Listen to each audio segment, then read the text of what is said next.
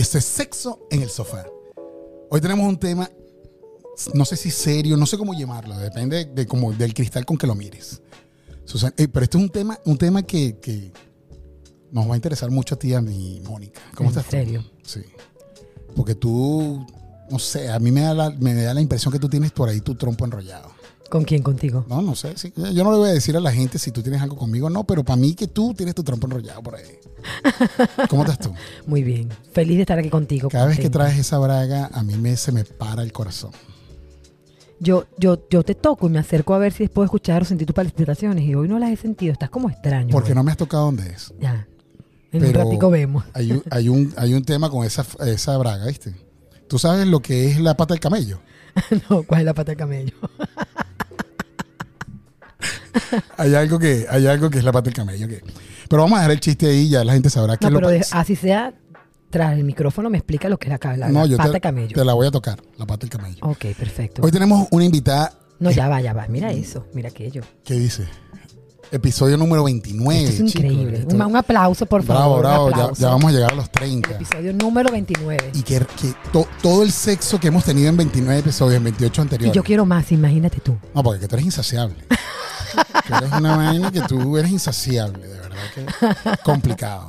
Pero vamos a lo serio. ¿no? Ok, ok. ok. Bueno, no sé si tan serio, pero vamos a, a- vamos al tema, vamos al tema. Hoy tenemos una invitada especial, una- además bellísima y elegante, muy elegante. Qué linda, ¿verdad? Te- y- es más, te voy a decir algo. Es casada, porque si no.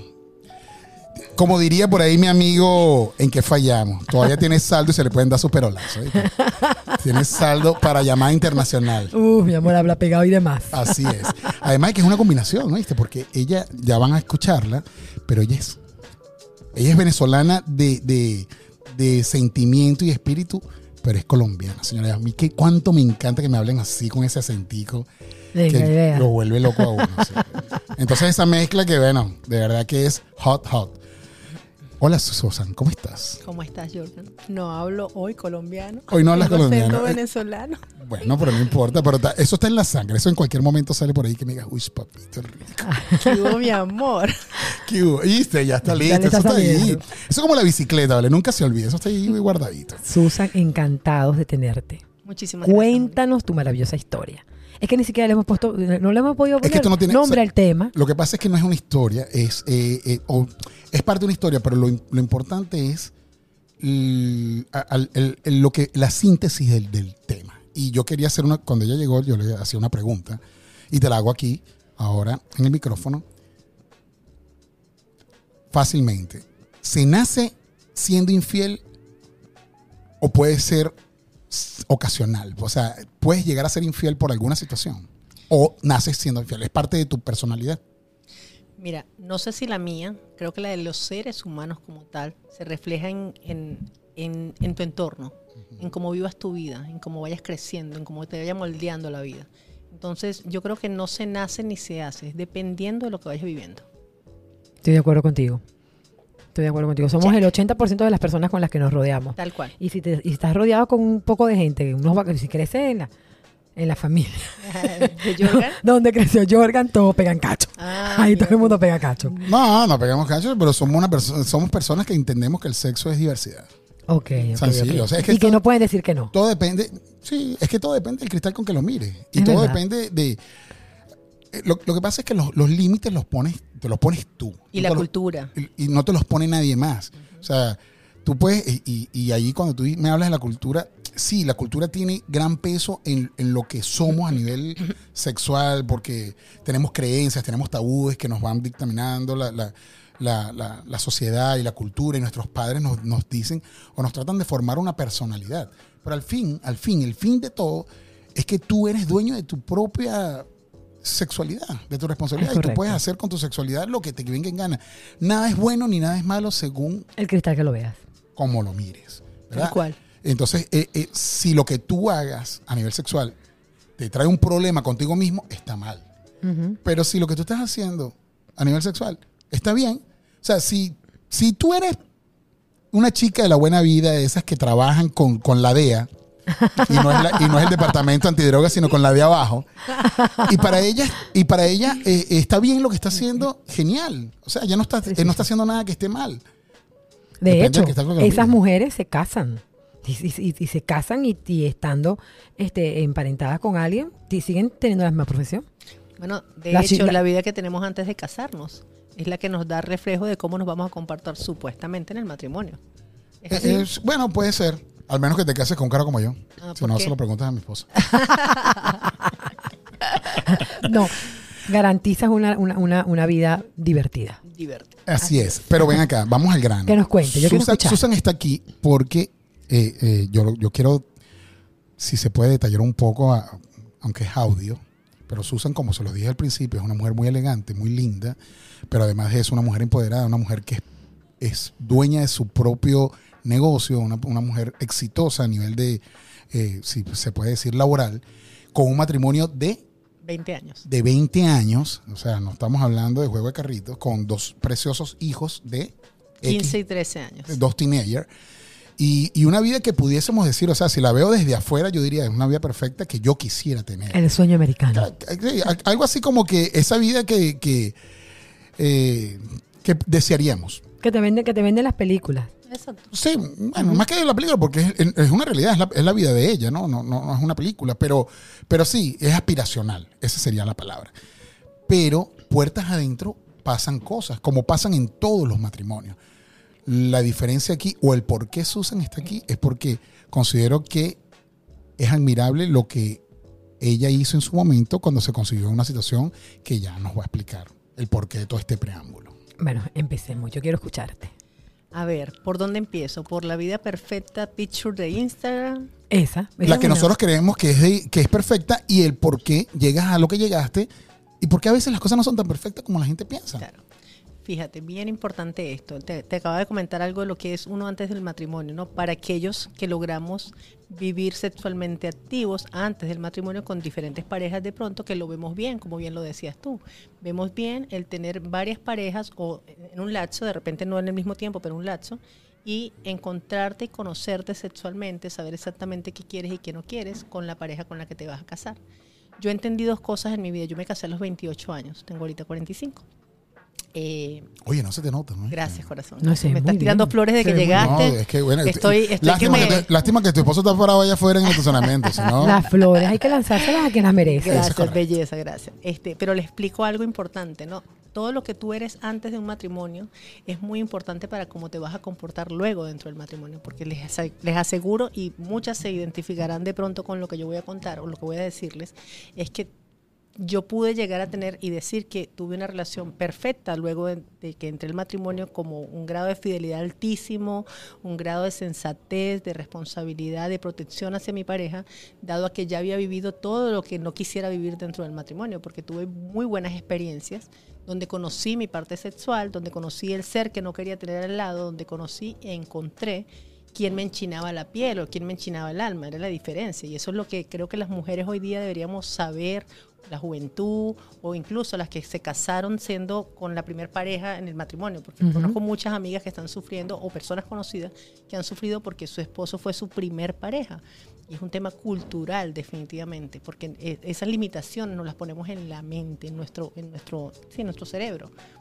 Creencias, creencias limitantes. o sea que podríamos decir que tú hasta los 28 años acabaste todos los trapos. Disfruté, disfruté exactamente de lo que quería y de lo que no quería. Y de hecho bueno. es algo que, que sin duda alguna me, me da como, a ver, no sé si carácter, la formación de mi carácter como tal, como, como, como esposa, pero más allá de eso es sentir que lo viví todo antes del matrimonio, me permite abrir ampliamente, y es una cuestión, vuelvo y digo, de creer o no creer, que tú hayas podido mantener una fidelidad por muchos años, más de los que las personas que se casan, incluso he visto parejas, escúchenme, parejas de ocho años de casados, y el, eh, perdón, ocho años de novio, y se casan y al siguiente día Sí, están no. mandando gachos. Horrible. Sí, o sí. se Ok. divorcian. no- no o a los ¿no? 26 días después de 8 años se dan cuenta que tienen una pareja en paralelo o mujeres casadas incluso que tienen 5 años con un amante. Y, y es parte de su vida, no porque esté bien ni porque esté mal, es porque sencillamente eso les da felicidad. ¿Tienes el número de teléfono de esa señora? Sí, cómo no. Pero no, no, no. Créeme que estar allí adentro es difícil, tanto para ella como para el hombre, créeme, porque normalmente se vive en relaciones de parejas casadas, o sea, y voy ciertamente a este punto, o sea, no es solamente la mujer, el hombre. ¿Cuál es el prototipo de lo que todo el mundo habla? El hombre es infiel. Señores, las mujeres somos a veces más infieles que el mismo hombre, solamente que lo ocultamos de manera estratégica o se oculta tras el, el- la cortina de la sociedad que pues sencillamente no sale a luz. El hombre entre más lo dice como que es mejor, que está mal para Somos mí, más ejemplo. básicos. Lo que pasa es que ustedes son un poquito más inteligentes y eso es un arma de doble filo porque a mayor inteligencia, mm, menos son las posibilidades que nosotros nos dimos cuenta Así es. así que es. nos dieron la vuelta como una media. No, a, pero a- espe- a- a los hombres los descubres muy rápido, las mujeres no. Las mujeres, además que las mujeres tienen la cara dura, Cara por decirlo dura. de alguna manera. Sí, por decirlo así. Pero más allá de eso, definitivamente la sociedad acepta un cacho en un hombre. Claro. Y- y una mujer no, es criticada, es... Es increíble que a no, estas alturas a del partido alturas todavía del suceda. partido, claro. Y es verdad lo que dices, es Claro. real. Yo admiro muchísimo hoy día todo lo que se ha abierto en las redes sociales a hablar del tema y muchas eh, sexólogas hablando, muchas terapeutas hablando de eso, del amor propio. Yo pienso que desde allí, desde el amor propio de la mujer, empieza el hecho que te quieras y aceptes tus relaciones como tú las quieras vivir. ¿Ves? Y eso es un tema tabú para mucha gente, hablar de la infidelidad dentro de un matrimonio y más allá, fuiste infiel y te separas. Ah, ¿Y qué les parece si fuimos infiel y recuperamos Y el matrimonio? Porque eso, si, si me preguntas hoy, si algo quiero dejar en este podcast, a lo que me estoy prestando con todo mi amor, es ese mensaje claro para las mujeres que estamos casadas, para esas mujeres que tenemos atrapado un demonio sin darnos cuenta, llámese sexual, llámese cultural, lo que quieras hacer en tu matrimonio que no hayas logrado, ¿ok? Señores, hay que hablar del tema y eso puede fortalecer tu matrimonio. Y fue exactamente lo que a mí me pasó. Y por eso estoy aquí. Cuando Maribel me dijo y me invitó, yo dije, sí, porque este mensaje hay que llevarlo a donde tienes que llevarlo. Y yo sé que he impactado la vida de mis entornos y la vida de mucha gente que me ha preguntado y le dije a ella claramente, yo hablo del tema por dos razones. Una, porque estoy segura que vivimos en un mundo donde estamos atrapados en una realidad que, no queremos, que queremos desconocer. Y dos, porque he cambiado la, perspectiva de muchas personas al hablar del tema. Y no porque me siento orgullosa ni de todo, aunque no fue tan grave lo mío. Y si lo fuese, créanme que lo que pasó después de eso fue lo que importó. Claro, es que yo, yo pienso que no, y, y- y lo entiendo de esta manera, no, no, no hablas desde, el, desde la frustración, sino hablas precisamente de la re- de- del renacer, de que te diste, de, de que pudiste parar una situación a tiempo y decir, ¿sabes qué? Est- está sucediendo algo en mi vida feliz, en mi, en mi, en mi vida, En mi vida en mi, en mi vida sí, aspiracional, está pasando algo y tengo que resolverlo. Y yo creo que eso es realmente lo heroico. Pero ya va, ya va. Yo necesito, Dios mío. Susan, Que nos echen el brollo, échame el ya. brollo. Ya, yo quiero Vamos saber qué pasó. Desde la circunstancia que preguntaste. Yo era una mujer plenamente feliz. O sea, yo mi vida para mí era una vida. Oye, yo una vez me acuerdo, antes de que pasara eso, yo recuerdo íbamos de playa, no sé, un restaurante, un fin de semana, con los hijos ahí todo atrás. Yo vuelto a mi esposo, lo miro en el carro y le digo, oye, esto es felicidad, ¿no? Estamos compenetrados, tenemos los hijos sanos, tenemos salud, tenemos dinero, tenemos trabajo, estamos equilibrados, manejamos muy bien todos los temas sociales, por decirlo así. ¿Qué nos falta? Esto es felicidad, esto es lo que busca la gente. ¿Y por qué nos dura tan poco? Porque es un instante donde te das cuenta de que eres feliz, ¿no? Pasó el tiempito, dos meses allá, me acuerdo que era un empleado. Este, esa persona de alguna u otra forma, bueno, siendo empleado no se atrevía a llegar a mí de alguna manera. O sea, de paso me, ¿te acuerdas? Me decían la reina del sur, porque supuestamente controlaba muchas cosas en mi vida bien y manejaba o, o trabajaba con muchos hombres al mismo tiempo y pues cualquiera que me llegase a mí con una invitación o con una salida, yo bateaba eso durísimo, ¿no? Y lo bateaba desde este punto de vista. Fíjense que ya lo tenía como que muy arraigado. Venía Jorgan, me decía algo que me impactaba, me coqueteaba, me decía, "O sea, eres bonita, elegante, inteligente, mira, lo que quieras decirme para que cualquier mujer que, que esté carente de amor propio pueda encontrar en lo que tú dijiste y wow, yo te di apertura a ti. Pues yo no le daba apertura a nadie sencillamente porque yo estaba completa en mi relación y sencillamente tenía la persona, tengo la persona ideal a mi lado, ¿no? Jorgan me trata de conquistar y yo solamente bateo a Jorgan de qué forma. Mira, no me digas más nada. Este, este hombre que está conmigo le voy a ir a contar hoy en la noche lo que hiciste y de repente mañana estás despedido. Esa era una era, era mis opciones. Y listo. si era una persona, un cliente, un proveedor, un amigo por fuera, le decía, no me sigas diciendo nada porque vas a dañar la relación. Y lo primero que voy a hacer es contarle a tu esposa lo que hiciste conmigo. De paso que yo, cuando me olía la situación, tenía como que el chat allí abierto, dándole lar- no dándole largas a la persona, sino dando tiempo a que yo pudiera tener un clock- algo para, para pararte. Mira, aquí está. Con esto te puedo joder si me sigues atacando, por decirlo así, ¿no? No sé si bien Mosca. o mal, o lo terminas de... No, pero es que mira, mira como yo me escudaba en algo que puede ser una necesidad. Pero ya, va, disculpa, a, este, a esta altura piensas que, que todo hombre que se te acerca a ti viene con las mismas intenciones. Al contrario, Ah, te cuento que estaba porque me carente. asusta, no, ya me iba a ir. Estaba carente de saber que era una señora sexy o que era una persona llamativa. Claro. No me sentía bonita. No, solamente sabía que era tremenda trabajadora, tremenda empresaria. Eso era todo lo que sabía y que por allí podían venir los tiros de que la gente pudiera admirarme y algún hombre. O sea, que tal vez alguien, tú, en ese momento tú pensabas que todo aquel que se acercara tenía un interés más que todo económico o- algún interés laboral. 100%. Jamás en mi vida pasó por mi mente que yo le llamara la atención a alguien. Y en su momento, como te dije, cuando me llegó a pasar atrás, tiempo atrás, para mí era batearte, pararte aquí en seco y decirte no lo hagas porque nada que ver conmigo. Pues estaba muy bien seguro de la respuesta. Hasta que llega la tentación. Hasta Lo que te llega dije. el diablo. Tú me lo dijiste a la entrada del programa. Uno, es, uno puede ser fiel hasta que te llega el diablo. Sí, todo el mundo es fiel hasta que te llega el diablo. Todo el mundo es buena paga hasta que tiene dinero. Eso, eso es típico, eso, es una realidad que no podemos ocultar. Entonces, fíjate, llega esta, esta persona que, que viene de, de otro país, y gracias a Dios que era de otro país. Llega esta persona, trabaja conmigo unos 3, 4 meses. Durante esos 3, 4 meses no hubo más nada que jefe, empleado, eh, labor social, trabajo, todo lo que era. O sea, era, era un, un vínculo solamente corporativo el que teníamos, ¿no? Pero al final ya llega el evento, lo que logras, lo alcanzado, lo que estabas haciendo, el proyecto del cliente que estabas trabajando. Hay una fiesta, hay una cosa, termina una bailanda, una pachanga, vinitos, demás. Yo no bebo y ese día bebí, imagínate, ya por ahí estoy grave. Si bebí es porque algo me llevaba a beber, que yo no lo sabía, lo desconoces. Tú, yo no bebo, ¿por qué bebí ese día? Porque estaba alegre o cosa y de repente sin querer estaba trayendo las cosas que supuestamente no quería. O que, o que, o tapando un hueco que tenía que no sabía. O para decir borracho no se vale. O, exacto, o buscando una muy buena excusa. Ay, es que no me acuerdo. Sí, no me acuerdo. Ojalá pudiéramos cantar la cancioncita de no me acuerdo. sí. Bueno, esta persona llega, se arrima en un momento de, de- de soledad, eh, se arrima y me dice, oye, eh, sinceramente tengo que decirte algo con todo respeto, sé que eres mi jefe, sé todo esto, todo de ti, pero yo sé que eres inalcanzable para muchos, pero yo me voy a atrever a decirte algo que, que- que no, no me quiero ir de este proyecto sin decirse. Le digo, ajá, o sea, por aquí, te lo juro, ni por mi, ni por una esquina que me iba a decir algo con gusto o algo así. Eres una mujer linda, me, me atraes muchísimo. Cuando me dijo que yo le todo, yo le dije, espérate un momentico, empieza, empieza a gatear antes de caminar y correr, porque nosotros somos aquí, eh, nada, empleado en jefe, le dije yo, ¿cómo se te ocurre? No, sin faltarte respeto, solamente te lo quiero decir. Yo no me hice ni la ofendida que en otros tiempos o en otras ocasiones donde me podía haber pasado algo, porque eso me pasó dos o tres veces en mi vida, no te voy a decir que batí 10 mil, ¿no? Yo sencillamente miraba a la persona y le decía, déjalo hasta ahí, no, no malinterprete las cosas, yo soy bien sonriente, tranquilo, yo soy bien nice, pero no lo malinterprete. Con él no, con él quise seguir escuchando. Pero no era mi yo, no era, no era la Susan eh, concentrada en lo, en lo que Claro, era tu que ego que estaba ahí. Exacto, exacto. Entonces entendí que había, no, en ese momento no lo entendí, o sea, lo, lo entiendo hoy día, Tu- tuvo una debilidad que, que afloró en mí. O sea, el tipo era alto, espectacular, o sea, era, era un Ken.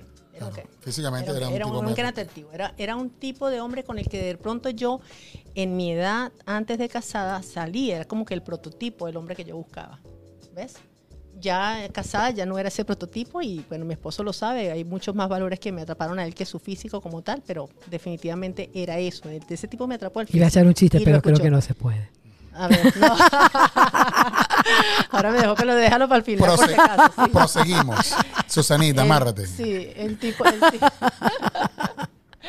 Esta persona llega, este, le digo, bueno, acá terminó la conversación, me levanto, voy a abrir la puerta y me frena. Ya, mira, mira, mira lo atrevido, lo atrevido que eso es algo. El atrevimiento de un hombre y cuando es sexy, sensual, eso, eso no lo para nadie. Claro, eso es un No macho para- alfa que un está- macho alfa es un buscando tipo con- cazar. con Él estaba, yo, te aseguro Está que esa, esa persona, y esto no es un justificativo, esa persona estudió perfectamente cómo llegarme. Claro. Porque no había otra forma, no había, no, no había otra manera de acorralarme que Eso esa. es parte del trabajo. Eso es parte del trabajo del macho alfa. Él tranca la puerta, yo echo hacia atrás, me da un sustito, pero espérate, yo voy saliendo, aquí voy yo, ¿qué pasa? No pasa nada, voy a abrir la puerta y voy a salir. Me dice, no vas a salir, no vas a salir. ¿Cómo no voy a salir? Claro. Bueno, dame un abrazo y sales. Y le dije, no, claro que no, con mucho gusto. Demos un abrazo, no ha pasado nada, mañana seguimos trabajando. Pues resultó ser que en lo que yo abro la puerta para volver a salir, vuelve y se me viene encima y me roba un beso, pero me roba el beso. Un beso que al principio colapsé, tranqué, paré y después continuó. Y, y ese, y ahí, ahí Me encantó ahí eso. está- sí. Colapsé, paré, Paré, tranqué, tranqué y y, después me continuó. Eso me, eso me encantó. Por eso, una participación aquí. En esta, en esta oportunidad tengo que confesar que yo, tú lo narraste y yo viví la novela. Ah, sí. O sea, de Así verdad. No, que- yo igual, yo igual, yo igual, yo igual. Sí, es que Increíble. de hecho todo lo que me estás diciendo está casi que para hacer un libreto para mandarlo a Netflix. O sea, está ese, ese tipo, ese tipo de, de, de- de trama que lleva una serie. de Eso Netflix. pasa en una serie de Netflix. Sí, solamente en Netflix se ve. No, no, no, en no. No. Entonces, mira, el tipo me da el beso. ¿Y qué pasó en ese momento? Miren mi reacción. Una mujer casada de, en ese momento, 17 años de casada. Yo lo primero que hago es pararlo. Me asombro de cómo me dejé llevar con el beso un poco más allá de lo que, de lo que debía ser el beso. No fue un pico, pues. Fue un beso. Fue ya- Eso fue una ya- lata, ¿vale? Ya fue la lata y ya fue la correspondencia. O sea, eso no, no fue que nada más me besó él y yo dale, dale. No, no. Llegó un momento que las manos se me suavizaron. O sea, ahí pasó de todo. Me No, claro, porque es que, es, que eh, es como una casa de dos pisos. Lo que se hace arriba se siente abajo. algo así. Pero fíjate que eso que estaba abajo estaba así como que selladísimo, ¿no? Para Claro. mí. En ese momento, no te voy a contar si se abrió o no lo de abajo. No, no, no, no, no, no, no, no estoy hablando de abrir, pero sí, sí Yo- hay un corrientazo. No hay, Hay un manera de un- de en todo tu cuerpo. En todo tu cuerpo. todo Yo tu puedo cuerpo. responder si se abrió o no se abrió. No, No, tú, a no, ti- no, no, tú, te- tienes un problema con el alcohol. Ah, no, tú no bebes. Tú tienes un problema con un beso. A ti, a ti los besos te, hacen, te dan problemas en las piernas. Se te abren.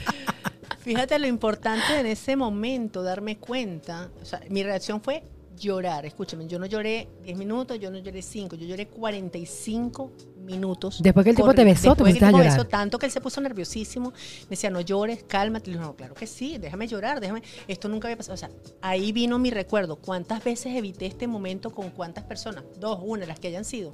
Pero lo había hecho, lo había hecho bien. ¿Por qué ahorita no lo pude evitar? Bien sea por el forcejeo, bien sea por el, el robo, como haya sido, pero Bien sea porque el tipo estaba bueno. Por lo que haya sido, yo pude haber parado. Yo estaba en ese, en ese momento, en ese momento yo me sentía infiel 100%, 1000%, 10.000%. O sea, yo decía, mierda, fallé. Fallé en todo lo que en mi vida he logrado construir. ¿Cómo le hago? Aparte que amando a mi esposo en ese momento, como estoy consciente de que lo amo, ¿cómo coño me dejo besar de alguien? Y ahora, no, no, Perdón por la ¿y mala ahora palabra, qué hago? fue. ¿Y ahora qué hago? Aquí se valen todas esas. esas- Claro, ¿qué pasó? ¿Qué pasó conmigo? Pues yo lloré como una niña desenfrenada, tanto que él, mira, la disculpa, no te preocupes, no pasó nada, fue un beso, no le dije, no. Y, eh, eh, me acuerdo como si fuera ayer, le dije, es que he evitado tanto este momento para venir a caer ahorita, le dije, por favor. Me fui, salí llorando, me fui hasta mi casa, llegué a mi casa tipo novela, tipo corintellado, tipo serie de Netflix, con una culpa, casi como si me hubiesen violado, como si me fuese a bañar y con eso se me quitara la cuestión. Fue así como si hubiese sido una violación, se lo juro. Te lleg- Llegaste y te bañaste. No, no me bañé, me lavé la cara, pero, pero les juro que eso era lo que Sí, sí. pretendía hacer. Me lavé nada más la cara, me acosté, eran la- era casi las 3 de la mañana. Tenía que levantarme el otro día a las 7 en punto. ¿Y el para ir- esposo? espérate, no, el dormidito, gracias a Dios. Es muy bien delicado. ¿Cómo? Cosa que te voy a decir una cosa. Nosotros hacía mucho tiempo, estábamos, él me acompañaba a los eventos, pero pues ya con tanto, yo hago producción de eventos, lo hago muy frecuentemente, ya ya está acostumbrado que yo viaje, que yo haga, que yo venga, que yo vaya con hombres, con mujeres, como sea. Tenemos una relación basada en confianza y gracias a Dios ni él ni yo somos celosos. Por ende, era, era, era estar allí sin, sin tener culpa, entre comillas. Para él no había nada, no había pasado nada. Era un, un día más de trabajo y ya para mí había pasado todo. Había pasado que se me iba a ir el, por el fondo del hueco mi matrimonio, por decirlo así, porque por creencias limitantes o por cultura, sencillamente un- una infidelidad te lleva seriamente a una destrucción del matrimonio. Correcto. ¿ok? Eso es una creencia limitante. Cuando de repente ahorita, y aquí viene el punto así que quiero que se le grabe a todos los oyentes, señores, una infidelidad puede recuperar un matrimonio. Y eso es algo que... Ese es el ¿Escuchaste. Jorgan? ¿Escuchaste, no? Sí, yo estoy más claro que la otra. Sí, me Yo imagino. siempre he estado claro. Sí, pero no, es una infidelidad que te haga despertar, no una infidelidad que cometas todos los cada ocho días ¿Escuchaste, de tu vida. Jordan? cada- Es que todo depende como, de un, como un calendario cultural que lo tengas en tu vida. No, pues. Es que todo depende como lo mires. No, no, eso es como que Todo usa- depende como lo mires. usas el- el- el- la infidelidad como método anticonceptivo. Para mí, para mí la infidelidad, ahí la infidelidad, y, y te soy sincero, yo eh, voy a hablar desde mi punto de vista, no soy especialista, no soy terapeuta, pero desde mi punto de vista, el- el- la infidelidad estuvo de ti para ti misma. Para mí misma. No hubo una infidelidad hacia tu esposo, porque o- o- ocurrió algo que pudiésemos decir que fuiste casi que, que, que obligada a que pasara. Que dentro del, del, del momento en donde fuiste, no, no hablemos de un forcejeo como tal, pero, pero sí de una forma u otra fue manipulado el momento. No fue que tú lo buscaste, fue que, que, que te abordaron. Te abordaron. Y, y estando ya en la situación, te sentiste un momento de debilidad. Tal vez eso es lo que te produce ese cargo de conciencia y ese, y ese el que ratón te- el moral. que te haya gustado. Pero, pero para mí, y eso lo hemos hablado ya en muchos, en muchos eh, episodios antes, La infidelidad está solamente en el engaño. ¿Me explico? Entonces, si yo tengo sexo con otras personas cada ocho días, pero está dentro de mi acuerdo con mi esposa, no es No pasa infidelidad. nada, claro. Así, o sea, tan, tan crudo como lo que te lo estoy diciendo. Y ahí va la es cultura. el engaño. Ahí va la cultura. ¿Cuántas parejas de matrimonio están dispuestos a hacer un tratado de eso? Es la cultura. Es la Sí, bueno, es- eh, sí, es que es Fíjate tema- los españoles. pero cada vez, pero cada vez es, es- está siendo más común que la gente llegue a acuerdo. Sí. Porque es que el, el tema, en tu caso, yo te digo algo, o sea, tienes una, una narrativa espectacular y, y desde el punto de vista en que tú lo narras, suena interesante, sobre todo porque normalmente una mujer no, no, no publica, no, des- no dice, No desnuda este no de desnuda tal vez su momento de debilidad como lo tuviste tú. Pero yo no veo algo que sea tan, o sea, no, no, no veo que pasó algo que fuese realmente tan serio como para, para que, digamos, sea cataclísmico, ¿no? Lo que Claro. sucede es, lo que sucede es que de la manera como tú lo tomaste y, y lo- el correctivo que tomaste es realmente lo que hace la diferencia. Claro. Y es cuando, cuando te digo, o sea, cuando tú realmente logras entender, y, y voy desde mi punto de vista, no soy dueño de la verdad, pero cada quien lo mira de una manera distinta. Cuando tú logras entender que el sexo no tiene nada que ver con el amor, Ujú. Pero van agarrados de la mano, caminando paralelamente cuando tienes una relación, entiendes muchas cosas. ¿Por qué? Porque yo escuchándote eh, muy atentamente, hablaste de, de- una situación en la que en ningún momento me, me cupo la duda de que tú estás realmente enamorada de tu vida y de tu esposo y de tu familia. Pero eso no tiene nada que ver con el sexo. Y el cuerpo pide sexo. Y es ese momento con ese tipo que físicamente lo describes como un tipo realmente apetecible, tu cuerpo deseó sexo. Y eso no tiene nada que ver con, con el amor que tú sientes hacia tu familia, hacia tu esposo. Lo que pasa es que todo lo que tenemos en nuestras mentes, todo lo que tenemos que desaprender de todo lo que nos ha metido en la cabeza, te hizo sentir un sentimiento brutal de culpa. Correcto. Cultural. Lo que estabas hablando. Lo que yo quisiera saber es, ¿qué hiciste con ese sentimiento? ¿Cómo lo, cómo lo, cómo lo disuelves? ¿Cómo, cómo resolviste? Ok, primero que nada, entender que el problema era mío, realmente, lo que yo estaba sintiendo, y que veía desde una escasez que no estaba. Y te voy a decir por qué exactamente. Porque en ese beso yo sentí, y esto es lo más fuerte que voy a decir definitivamente, lo que después de 20 años no sentía con mi esposo, ni con un beso, ni con el sexo, ni en la cama, ni desnudos. O sea, yo lo que sabía ciertamente era que yo necesitaba sentir esa sensación abajo, arriba, de lado, de frente, con mi esposo en la cama. Y no era una culpa mía ni una culpa de él, era nada más el todo el trayecto que hemos vivido durante 17 años de casados, donde vivimos una vida apacible, cómoda, sin darnos cuenta que habían cosas de pronto que estábamos dejando de vivir, como esa pasión, como esa, ese atrevimiento, esa parte sexual, esa chispa. Esa Y lo, que pasa, y lo que pasa es que a nivel cultural, a ti te dicen, te van como, como, como que... Apagando. ni- no, no, te van diciendo niveles. Usted tiene que primero ser profesional. Ajá. Lograste el primer point. Listo, eh, eh, eh, nivel eh, superado. El segundo point, casarte. Luego, obtener tu casa propia. Y luego ser profesional. Y luego ser exitoso. Pero nunca te dicen cuándo tienes que ser feliz. Y en el trayecto puedes lograr 30 mil cosas, pero no logras llegar a ser feliz.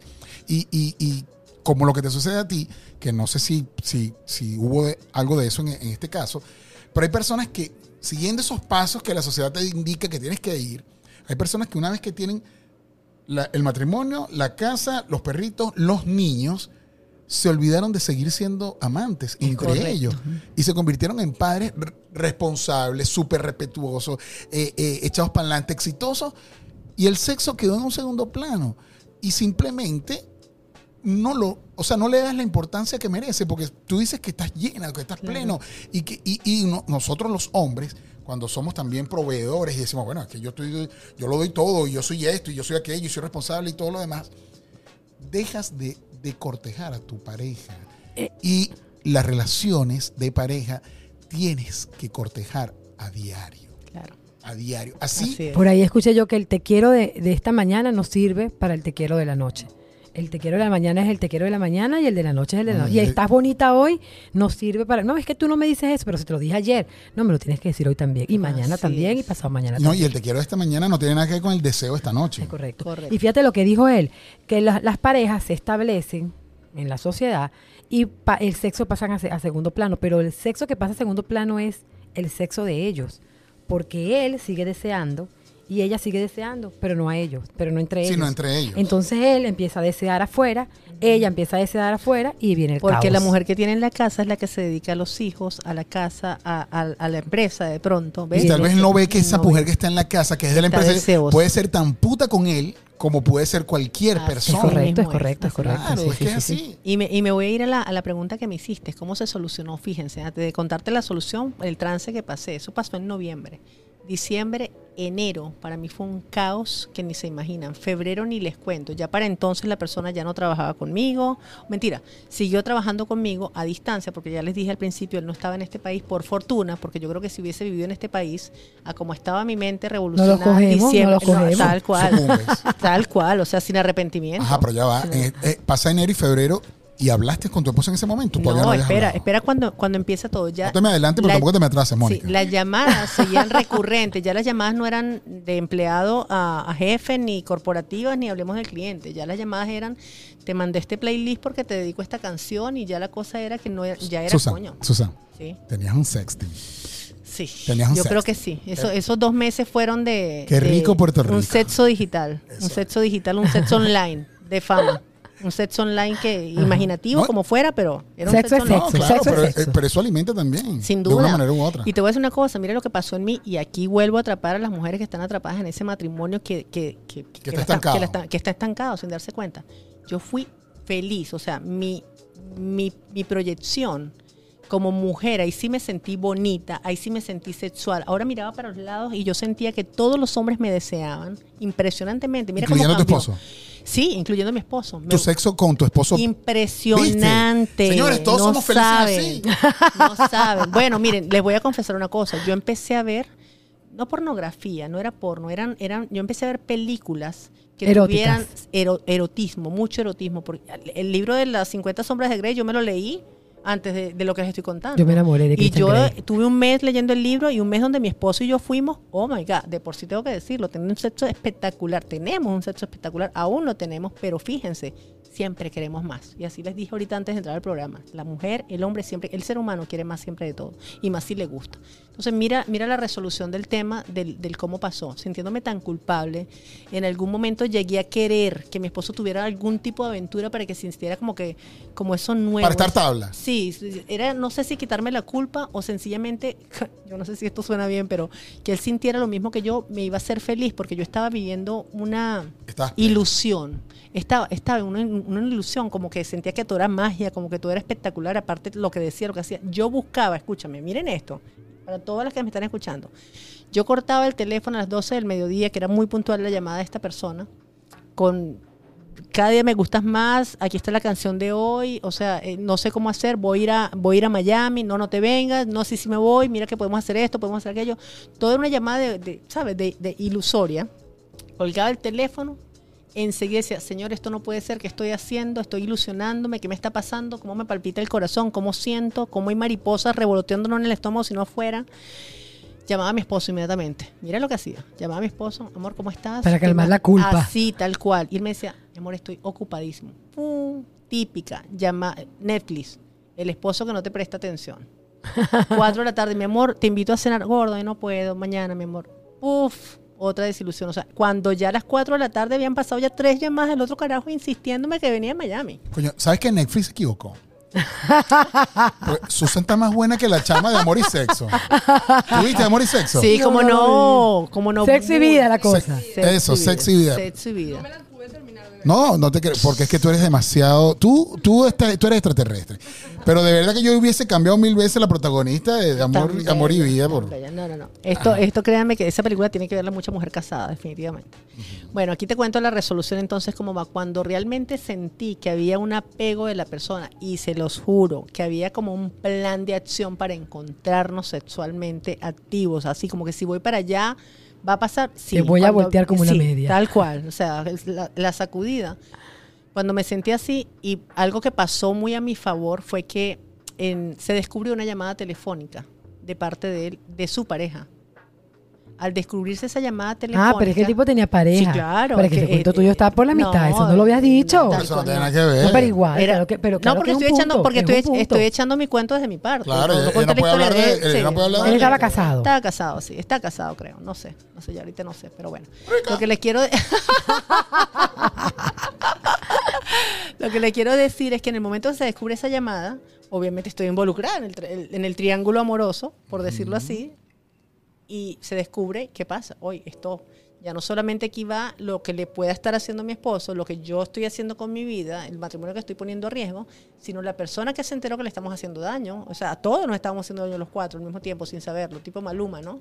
No. Felices los cuatro. Maluma no estaban. Maluma- Felices los- ah, No, no está. felices Maluma es feliz de los cuatro. Maluma es feliz de los cuatro. Tipo Maluma, pero no era Pero lo contrario. todo Lo lo contrario. Entonces, ¿qué pasó aquí? Eso me dio a mí como que la fortaleza de decir, aquí está el stand-by. Y en ese momento, cuando se descubre esa llamada telefónica, que la esposa se entera de todo, ¿saben qué era lo peor?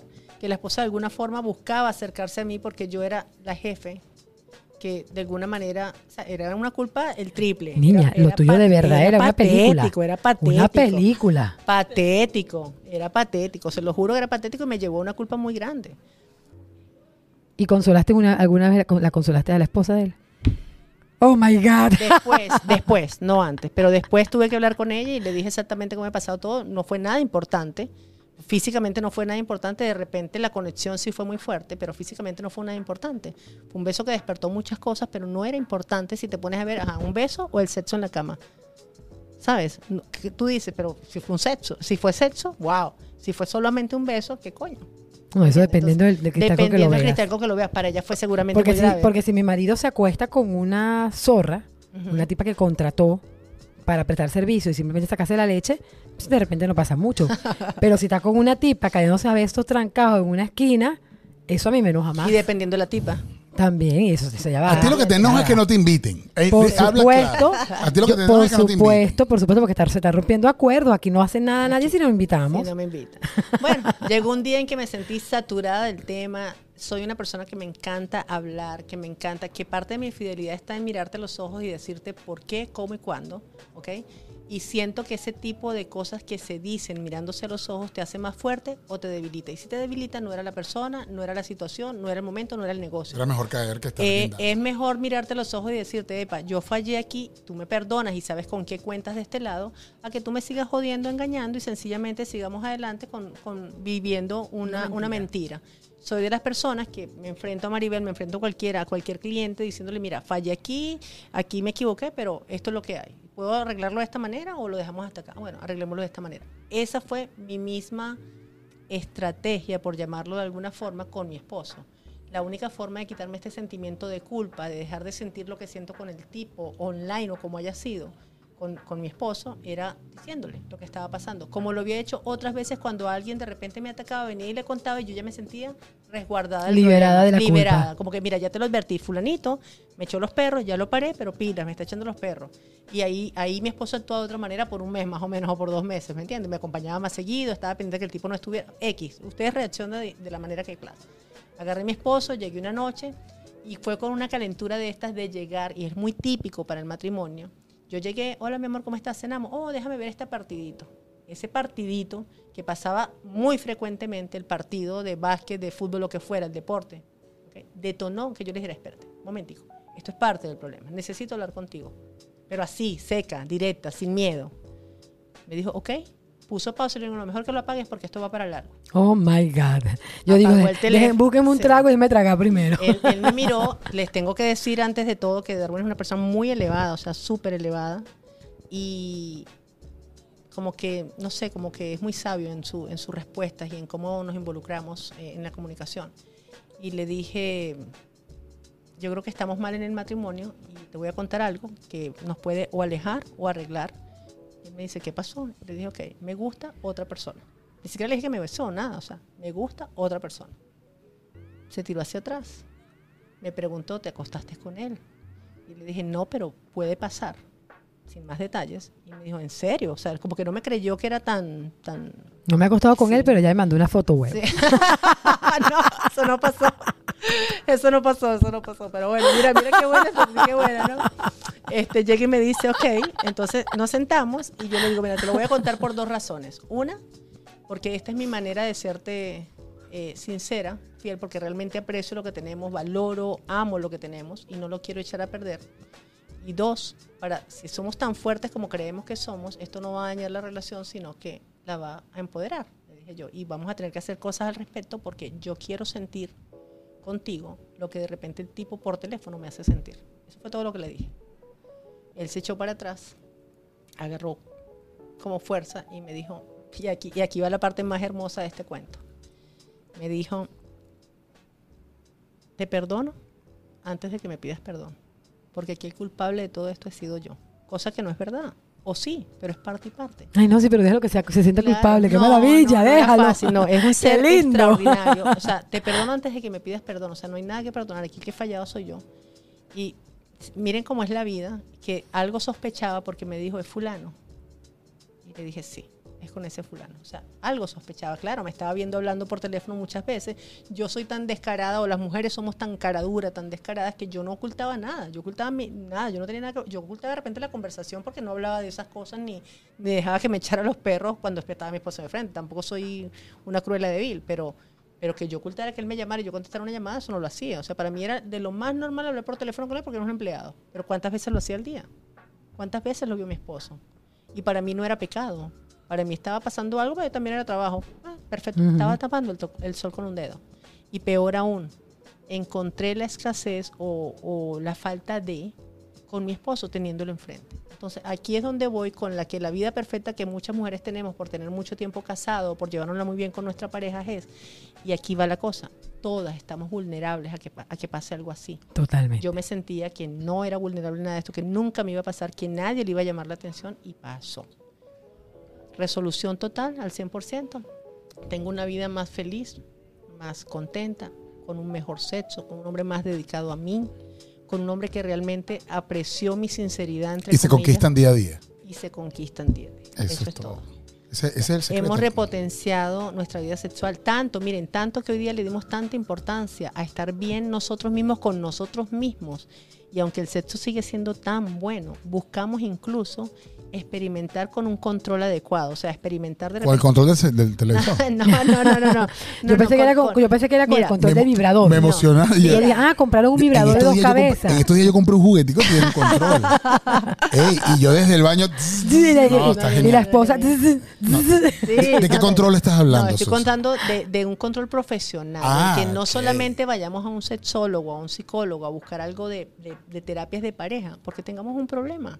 Hagámoslo para repotenciar nuestra vida Totalmente sexual. de acuerdo contigo. Hagámoslo para ver si, si, si el score es, es- es- es más, porque lo hicimos tantas veces cuando éramos jóvenes, porque en el matrimonio nos cuesta hacer ese, ese, ese acto de... ¿Tú has tenido sexo en el carro?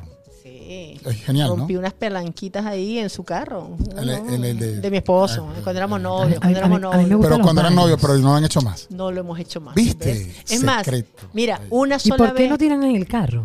Porque están los niños, porque es el carro de Porque la ella dice, coño, vamos a la casa más cómodo, tenemos una casa, una cama dos por dos para que vamos a estar en el carro. Porque pasan esos detalles que, se, que se dejan a un lado pero creyendo que ya no, ya no debes, ya no puedes, ya, ya estamos en otro nivel. Y se dejan esas cosas que al final de la historia son las que terminan produciéndote el morbo. ¿Dónde te coges al amante? Te la coges en el carro, en la oficina, ahí medio Escondido, escondido. lo escondido. Y eso es lo que quieres seguir viviendo. Claro. Pero tu esposa o tu esposo no te lo da porque no, es que ya nosotros estamos, no estamos para eso. Ajá. Nosotros vamos a culiar los miércoles a las 5 de la tarde en la casa cuando los niños no están en la cama dos por dos. Exactamente. Qué Fíjate, aburrido. fíjate qué importante de mi cuento o de mi historia o de mi historia de Netflix. Hoy día, y esto pasó hace poco, en un viaje Cancún, una, un- una, eh, una expedición que hubo a uno de los parques, yo le digo a él, antes de montarme en el autobús, yo le decía, ¿tú te acuerdas lo que hacíamos cuando éramos novios? Cuando íbamos de, no sé, Valencia a Caracas, por decirte algo. Sí, sí me acuerdo. Entonces, esta es nuestra oportunidad después de 20 años. Ahorita, hace dos meses. ¿Sabes qué era? Masturbarnos en el autobús. Claro. ah, Ambos. Viste que yo no Ahí soy el único que he vivido una experiencia en el autobús. No, no, no, eso es espectacular. Espe- Sí, Entonces, sí guardarte las ganas, sentir que no puedes gritar, La no puedes hacer nada. Coño, qué vaina tan. Entonces, ¿qué, ¿qué ocupa allí tu mente? El morbo es exactamente lo prohibido lo prohibido. Porque ese tipo pudo lograr tanto en mí, porque era prohibido, porque vino sagazmente, intrépido por su atrevimiento, cosa que no nos atrevemos en matrimonio a hacerlo. O sea, caes en un área de confort. caes en un área de confort Donde y ya, de ya- ya- respeto. ya es mía, ya, ya somos de los dos y ya está, ya todo está dicho. Tal no cual. hay nada que decir. Tal cual. Mira que me Todo pasaba. está en la mente. Mira, mira que me pasaba o nos pasaba, o siento que nos pasa. Nosotros bailábamos en una fiesta y, y yo soy de las que. Pero jugué- perreando. No, sencillito, bailando. Yo le enseñé a bailar, acuérdate lo que. Ah. Yo le enseñé a bailar a él. Yo le bajaba las manos, no sé, por aquí o medio tocadito, o me lo. Le resto, le, ¿Cómo se dice? La recostaba, la- puliendo hebilla, puliendo puliendo hebilla. Y están los niños, está la familia, mi amor, cuidado. Eso a mí me desenganchaba por completo. Y llegaba y le reclamaba, pero que, pero si, ¿dónde más vamos a bailar en la cocina? Cuando estemos solos, ahorita es que está la- el vinito, la cosa, estoy bailando contigo, aprovechame. No, mi amor, no es necesario, eso no, no, yo te quiero igualito. O sea, eso no quiere decir que él no me quiera. Quiere decir que no, ese morbo no se despierta. Y Es esa correcto. pasión que había de novios, que lo hacemos hasta en la piedra de machacarajo, ya no pasa. Tú le tienes la piedra de machacarajo. Sí. esa es una expresión. No Yo porque la yo piedra, no. Pero yo, hice, yo lo hice en la piedra un malecón que te conté que me quedaron los huequitos en las nalgas. Ah. Yo lo he hecho en la piedra del río también. En, la- en los ríos. Qué genial, mira, esto, esto, el aprendizaje al final. Ese tema de la me historia- encanta. Gracias por venir, Susana. No, qué cosa tan favor. bonita, qué historia tan buena. Gracias por compartir una, esa experiencia de vida tan maravillosa, tan, tan, con tanto valor, con tanta espiritualidad, con tanto contenido. De verdad que. Gracias. yo- es más, quiero, dame el número del sexólogo. sin duda, sin duda. Yo quiero el sexólogo. Sí. Yo pensé que, yo pensé mal. Que ibas a pedir el número del marido. Del marido. No, del marido no. Del Dame, el- número del Yo quiero- eh, eh, no, no vale la pena, créanme. No vale la pena. Bueno, señores, esto fue sexo en el sofá. Estuvo, el tema estuvo interesante porque al final de la historia, más allá de, de- del brollo y del, del chisme que se puede crear, es buscar el correctivo, que, que fue lo interesante de todo esto, y saber que, que lo que lo que consigues afuera lo puedes conseguir dentro de tu relación de pareja. Solamente tienes que activarte y no dejar las cosas por sentado y decir que, que es que ya tenemos 15, 20 años. Yo tengo 13 años casado, imagínate. ¿Cuánto? 13. 13. Mientras más te lo digo, más, te, más me lo crees. Señores, esto fue Sexo en el Sofá y nuestro episodio número 29. Bye bye. Gracias, bye. El delicioso y no miren a quién, ¿ok? bueno quedó. Yo no invito gente fea, ¿viste? Yo invito los que son, estás claro, ¿no? Les voy a Claro decir que que, sí. cuando ella dijo, lo dijo, que el marido le dijo, te perdono, yo casi que digo, dame el número de tu marido, por favor, que me lo llevo. mi- Es más, ¿sabes qué pensé yo? Yo te perdono e invítalo.